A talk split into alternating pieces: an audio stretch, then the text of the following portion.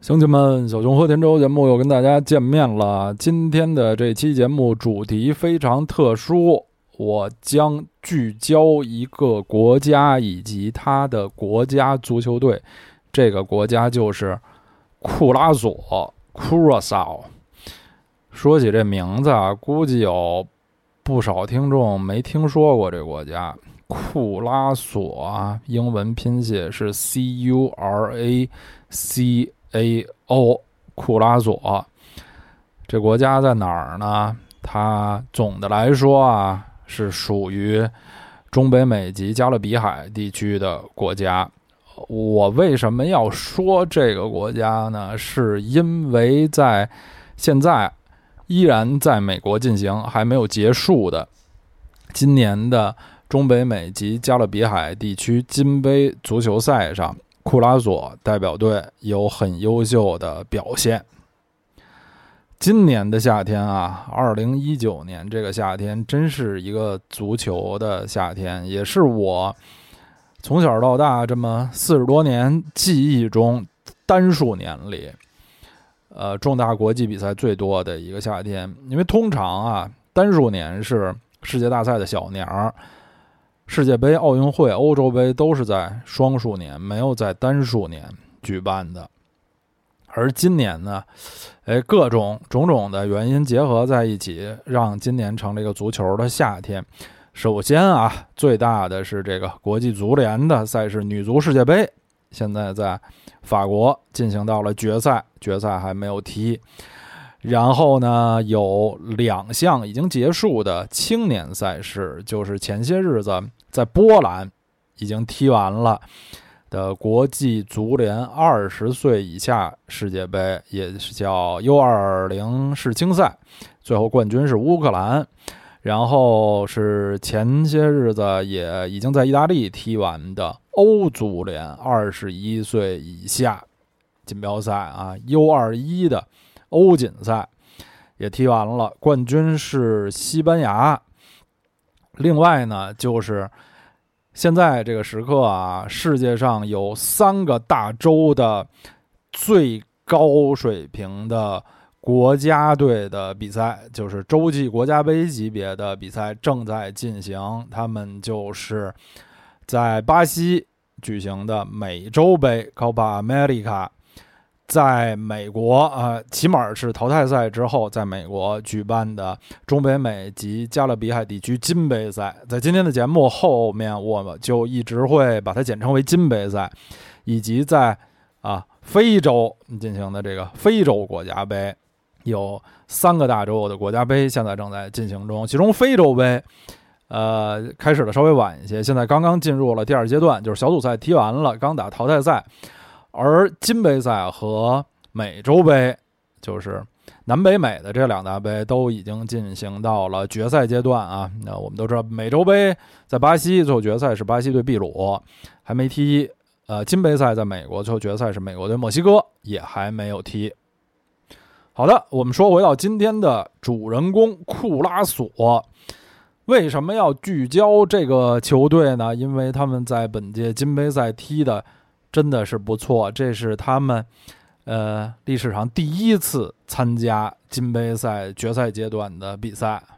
哎，大家可能稍微有一惊，说这中北美加勒比海地区这金杯赛还有什么决赛阶段？当然有决赛阶段了，康卡夫啊，就是。中北美及加勒比海地区足协，它的这个英文缩写首字母缩写叫叫康卡夫，我们就简称它为康卡夫啊。这康卡夫它有四十一个成员，而今年的金杯赛是历史上第一次扩军到十六支球队参加。这四十一个成员出十六支球队参加决赛阶段比赛，当然是需要预选赛了，不可能不踢预选赛。这十六支球队是怎么出来的呢？其中的六支啊，等于是去年的世界杯预选赛，就也相当于金杯赛的预选赛了。就是去年俄罗斯世界杯之前上半年，这个康卡夫地区最后六强赛决出了六支球队，那六支球队就直接参加今年金杯赛的决赛阶段的比赛。十六支出了六支，还剩十支。这十支是怎么决出来的呢？是从去年到今年上半年啊，踢了一种叫做康卡夫国家联赛的新的比赛。我们知道啊，从去年年底到今年年初，在欧洲踢了一种新的国家队的赛事，叫欧洲国家联赛，简称欧国联。这个赛事已经踢完了，最后冠军是葡萄牙，比他大概要名气小十倍以上的这个康卡夫，也举办了这么一种新的比赛，我们就简称它，俗称它为康国联。这康国联呢，是取代了之前的一种杯赛，叫加勒比杯。这加勒比杯当然就是比金杯赛规模更小、影响更小的一种比赛了。它就只是加勒比国家参与。加勒比国家是什么概念呢？刚才我们说这个康卡夫的全称是中北美及加勒比海地区足联，它是分成三三片儿中北美加勒比海地区。中美当然就是中美地峡，从墨西哥往下，哥伦比亚往上的那些。国家：尼加拉瓜、洪都拉斯、萨尔瓦多、危地马拉、伯利兹、哥斯达黎加、巴拿马，就这些东西。然后北美呢？北美大陆可能是世界上这个政治地理最简单的大陆了，只有美国、加拿大、墨西哥三个国家。另外那些数不清的许许多多的在加勒比海里面有大有小，像无数颗明珠一样的岛屿岛国，他们就是加勒比海部分。所以康卡夫呢是由。中美、北美和加勒比海这三个部分组成的，相对来说，在这个三个部分里，加勒比海地区虽然国家地区数目最多，足协的成员国最多，但是，呃，相对来说，他们的足球发展水平是最低的。在这个首届康国联的比赛中啊，库拉索队最后是排名第四，成绩还是不错的，因为。只要排名前十的就能参加今年的金杯赛决赛阶段比赛。他们排名第四，成绩是不错的。有些朋友可能问了，就是，哎，我好像以前没听说过库拉索队这么一支球队。这加勒比海地区，像特立尼达和多巴哥、什么牙买加，甚至海地队啊，我以古巴队以前都听说过啊。但是为什么没有听说过库拉索队这么一支球队？为什么大家没听说过呀？这很正常，因为这国家是一新国家，以前世界版图上没有这么一国家。那大家就就问，没有这么国家，以前这地儿是归谁呀？以前叫什么呀？以前库拉索这个地方属于河属安地列斯的一部分，或者叫河属安地列斯群岛。好，那现在就要引入一概念了，安地利斯群岛是一什么概念啊？安地利斯群岛基本上我们所说的加勒比海岛国都属于安地列斯群岛，它分成大安地列斯群岛和小安地列斯群岛。大安地列斯群岛啊，比较靠北，比较靠中间就加勒比海的中北部。它都是一些大岛，比较有名儿的岛，有名的国家，像古巴、牙买加，然后海地和呃多米尼加所在的这个多米尼加岛，它都属于大安地列斯群岛。它特点就是岛比较大啊，所以它的这些岛国国家也比较大。当然。呃，也有不太大的，像开曼群岛，在我国非常著名，好多企业都在开曼群岛注册。它其实也属于大安地列斯群岛。然后呢，就是小安地列斯群岛，在加勒比海是偏东偏南，有点形成一个环形的这么一圈群岛。它的特点就是岛的面积比较小，因此这些岛国的面积也比较小。这里最有名的大概就是特里尼达和多巴哥，然后那些就名气要差一些，像什么巴巴多斯啊、马提尼克、瓜德罗普、格林纳达、呃圣文森特和格林纳丁斯、圣吉茨和尼维斯，什么英属维尔京群岛、美属维尔京群岛，呃这些乱七八糟的一些。而今天我们主要介绍的这库拉索啊。它在小安地列斯群岛里头也是地方比较怪的。如果我们看地图的话，库拉索岛所在的地方其实是南美洲北部国家委内瑞拉的外海，它离委内瑞拉的这个北部的这个海岸线啊，其实很近。有多近呢？就是六十五公里。六十五公里是一什么概念啊？就是我国的第一大岛台湾岛，我国大陆上的福建省和台湾省隔着台湾海峡相望，他们俩的距离，就算最近的地儿也得有一百五十公里。而这个库拉索岛离委内瑞拉大陆的距离只有六十多公里，所以。要不留神的话，你就一定会以为它是委内瑞拉的一部分，但其实完全是两个国家啊，没有什么关系的。在库拉索岛的东西两边，也就是在地图上看，它的左右手各有一个跟它大小差不多的岛屿。在历史上呢，这三个岛，它它们的这个历史传统和文化都非常接近。他们以前都是荷兰的殖民地，其实到现在也都是荷兰王国的一部分。他们被俗称为 A、B、C 群岛，也就是他们的名称的首字母。库拉索是 C 打头，然后它西边，也就是地图上左手有一个岛国叫阿鲁巴，阿鲁巴当然是 A 打头。然后库拉索的东边，也就是它的右手有一个岛叫伯奈尔，那当然是 B 打头。所以这三个岛。加起来就叫 A、B、C 群岛，A、B、C 列岛。库拉索和这两个岛啊，其实在以前都曾经属于河属安地列斯。这河属安地列斯是一个什么概念啊？其实是一个六个岛组成的。地理和政治概念，呃，更主要是政治概念吧。它这个六个岛，除了在委内瑞拉沿海，就是很接近南美大陆的这个 A、B、C 列岛之外，还有三个岛，其实是很接近，呃，波多黎各呀，什么，呃，多米尼加那块儿，就是大安德烈斯群岛，在加勒比海的中部有那么三个。不大的岛，以前也都是荷兰的殖民地，一个叫圣马丁，也叫圣马尔滕，一个叫圣尤斯特奈斯，什么乱七八糟的，挺长的啊。一个叫萨巴，今天咱们都不讨论，大家就知道，在这个北边也有三个岛，和南边的这个三个岛，他们一起组成了河属安地列斯。后来呢，在八十年代，阿鲁巴岛先退出了河属安地列斯这个。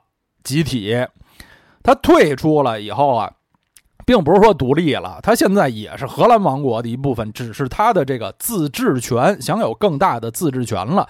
在荷兰王国的治下，他算是一个叫做自治国或者叫构成国，因为我国没有这个概念啊，我国只有自治区、自治州、自治县或者自治旗什么的，没有自治国。但是荷兰王国下面它有自治国。先是这个阿鲁巴退出了，后来在二零一零年，荷属安地列斯这个集体正式的解散了。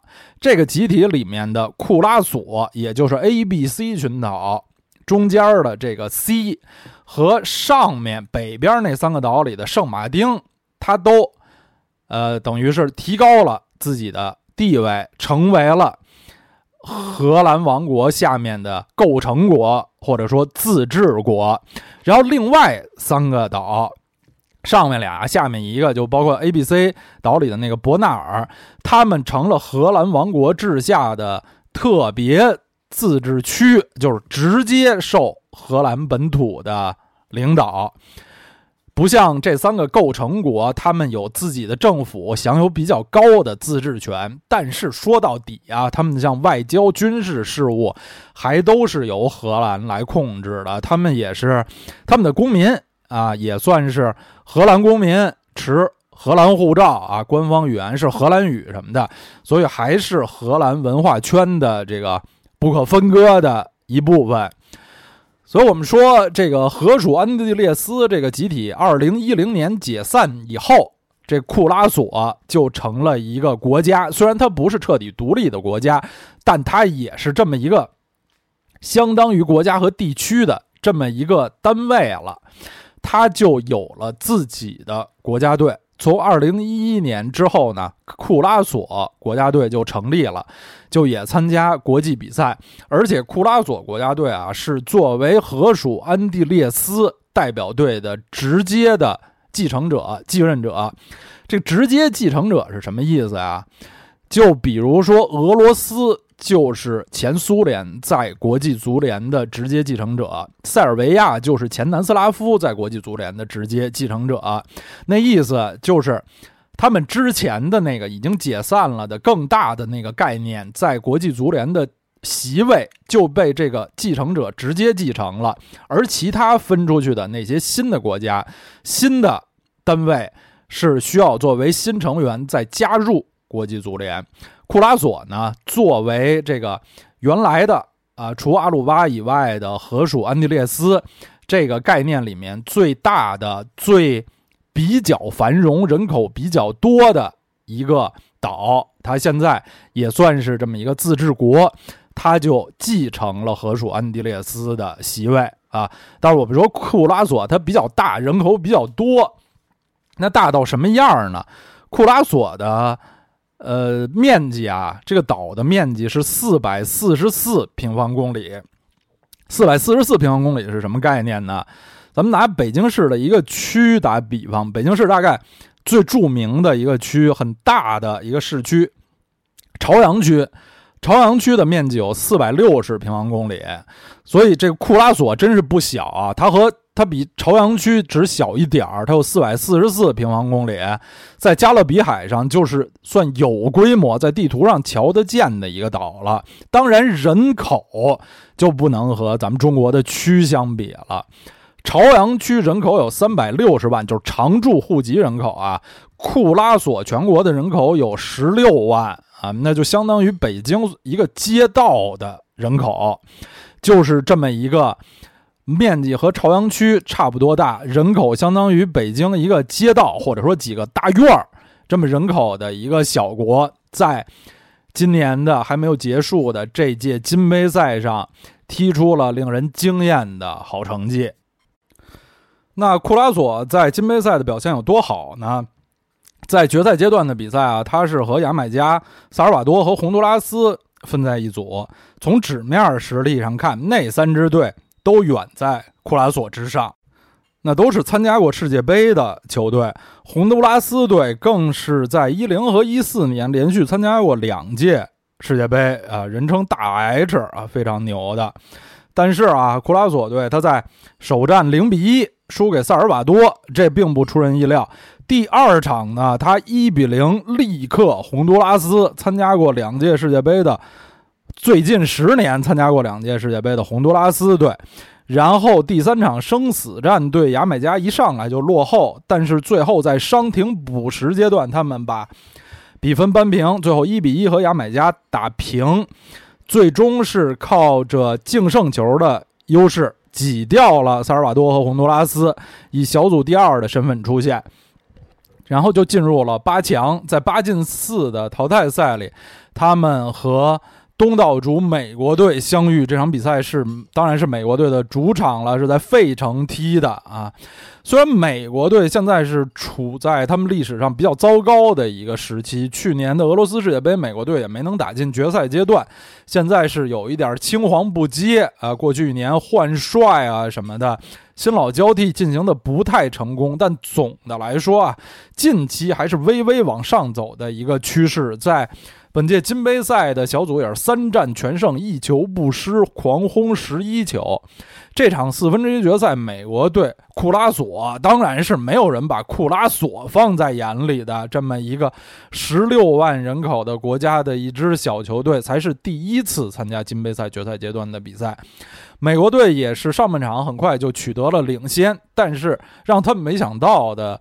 是库拉索队体现出了很强的技战术能力，而且呢，他们是和美国队打对攻。美国队没想到，因为一般这些中北美加勒比海小国的球队遇上墨西哥和美国这个传统两强吧，都会是布下铁桶阵打防反，而库拉索队和美国打对攻。最后美国队是费了九牛二虎之力，才把一比零的比分保持到中场。赛后媒体也都说，美国队这是一场非常丑陋的胜利，而给了库拉索队很高的赞誉。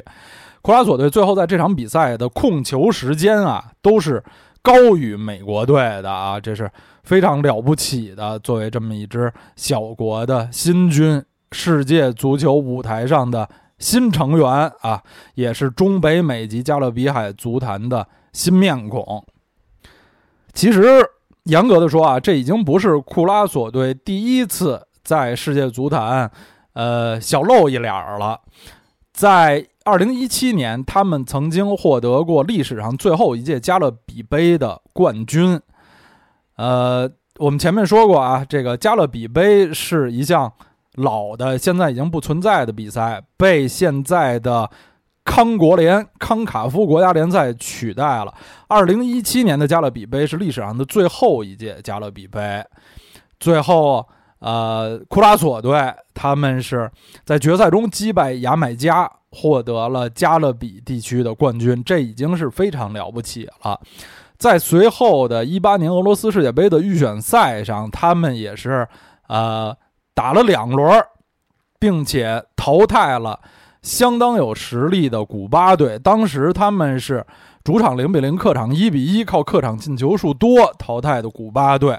虽然古巴不是传统足球强国，或者说足球不是古巴这个体育强国的传统强项，但是古巴在加勒比海地区是这个。巨人一样的存在，它的国土面积在十万平方公里以上，人口在一千万以上啊！库拉索是一个四百四十四平方公里、十六万人口的小国，能够淘汰古巴也是非常了不起的成就了。之后就是在今年二零一九年的泰王杯上，库拉索又获得了冠军。泰王杯是泰国的一种传统的邀请赛。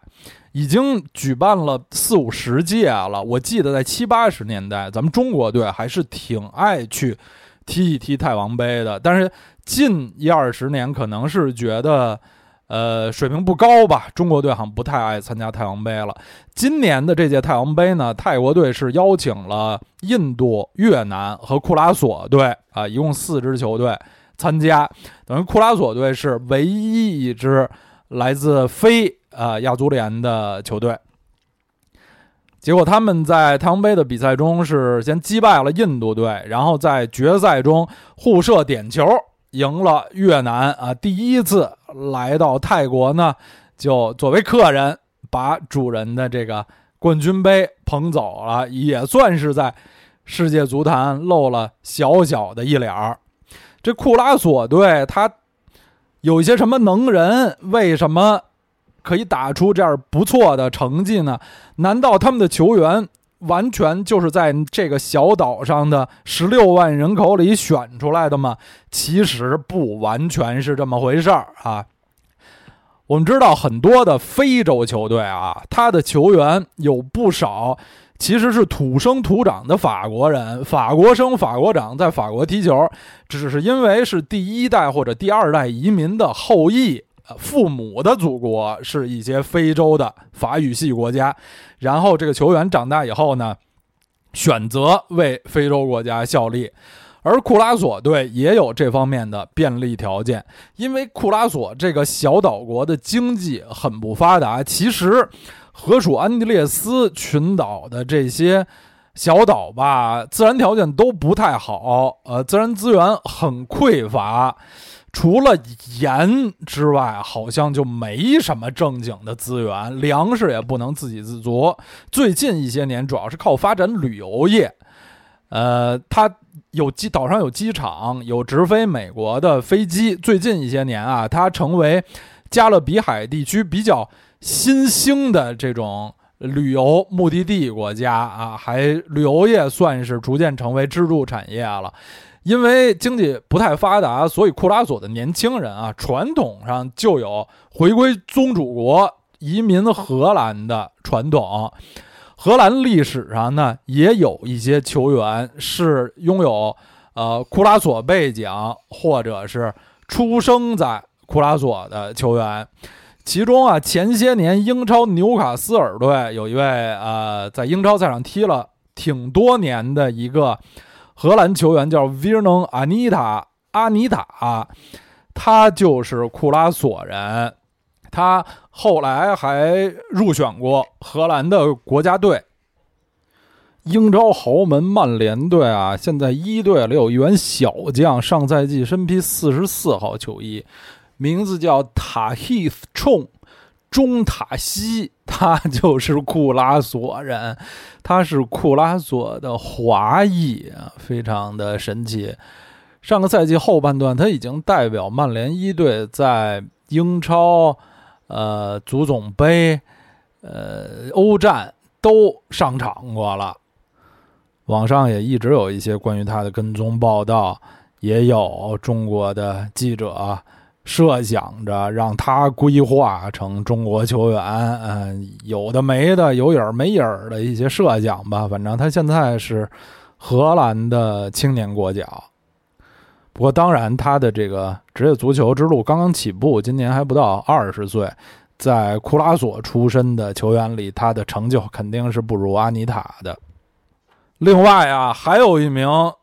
名气要比阿尼塔大十倍以上的荷兰足球名宿，也跟库拉索有关系。他就是克鲁伊维特，帕特里克·克鲁伊维特啊，荷兰著名的呃九十年代的前锋。克鲁伊维特呢，大家可能只知道他的苏里南背景，他父亲是生于苏里南，其实他也有库拉索背景，他的母亲生于库拉索，所以库拉索也算是。克鲁伊维特的半个祖国，在二零一五到一六年期间啊，克鲁伊维特担任过库拉索国家队的主教练，在当时也算是为这个小国的国家队吸引了不少眼球。现在的库拉索国家队就有不少球员是在欧洲联赛，尤其是荷兰联赛效力的，比如他们的主力门将一号埃洛伊·鲁姆。他的姓氏是 Room，就是英文房间那个词儿 R O O M。这个鲁姆这名门将啊，效力于荷甲的豪门 PSV 埃因霍温队。虽然在埃因霍温是绝对的替补，但那也是这个欧洲著名的老牌强队啊。这个门将埃洛伊鲁姆在本届的金杯赛上就有非常出色的发挥，但是他还不是球队的头号球星。库拉索队的两大球星呢，分别是后防线上的队长二号库科马蒂纳和中场的进攻核心十号莱昂德罗巴库纳。这个库科马蒂纳啊，是英超球迷的老熟人儿，前些年在南安普顿、在埃弗顿都踢过球，主要是踢右后卫的。虽然在这两支队都算不上绝对主力，主要是一名轮换球员吧。但是，给我还是留下过挺深的印象，因为他有一脚大远射，虽然进球不多，但是进的都是那种神仙球。也是荷兰足球名宿，现荷兰国家队主教练罗纳德·科曼的爱将。当时科曼从南普顿转去埃弗顿执教，就带着自己的爱将马蒂纳。这个我当时啊就以为马蒂纳是一名荷兰的球员啊，后来发现其实人家从来没有为荷兰各级国家队出场过，而从2012年开始就为库拉索队效力。虽然他和像这个门将鲁姆啊，还有中场巴库纳一样，他们都不是生于库拉索的，就是生于荷兰的库拉索后裔，但是后来都选择为。库拉索队小力，马蒂纳在本届金杯赛上，他呃右后卫和中后卫都踢过，是呃库拉索队后场的核心，也是场上队长和精神领袖。现在已经是库拉索国家队历史上的出场王了啊，有过四十多场国家队出场的经历。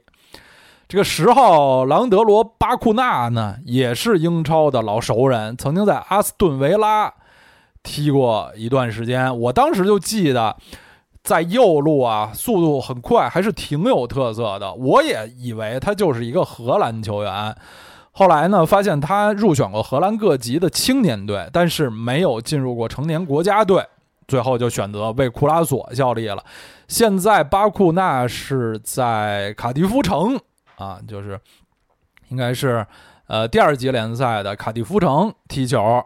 在本届金杯赛上，他踢过右前卫，也踢过中前卫，是库拉索队的进攻组织者。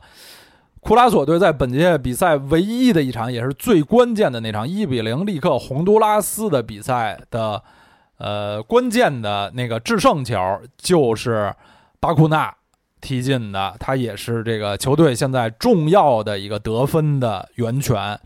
像马蒂纳和巴库纳这样的球员啊，都是，呃，应该是可以说是英超弱队主力级别的球员。那在库拉索队，那当然是球星和领军人物了。库拉索队现在的主教练是六十一岁的雷科·比森蒂尼，呃，比森蒂尼也是一位在荷兰出生的库拉索后裔。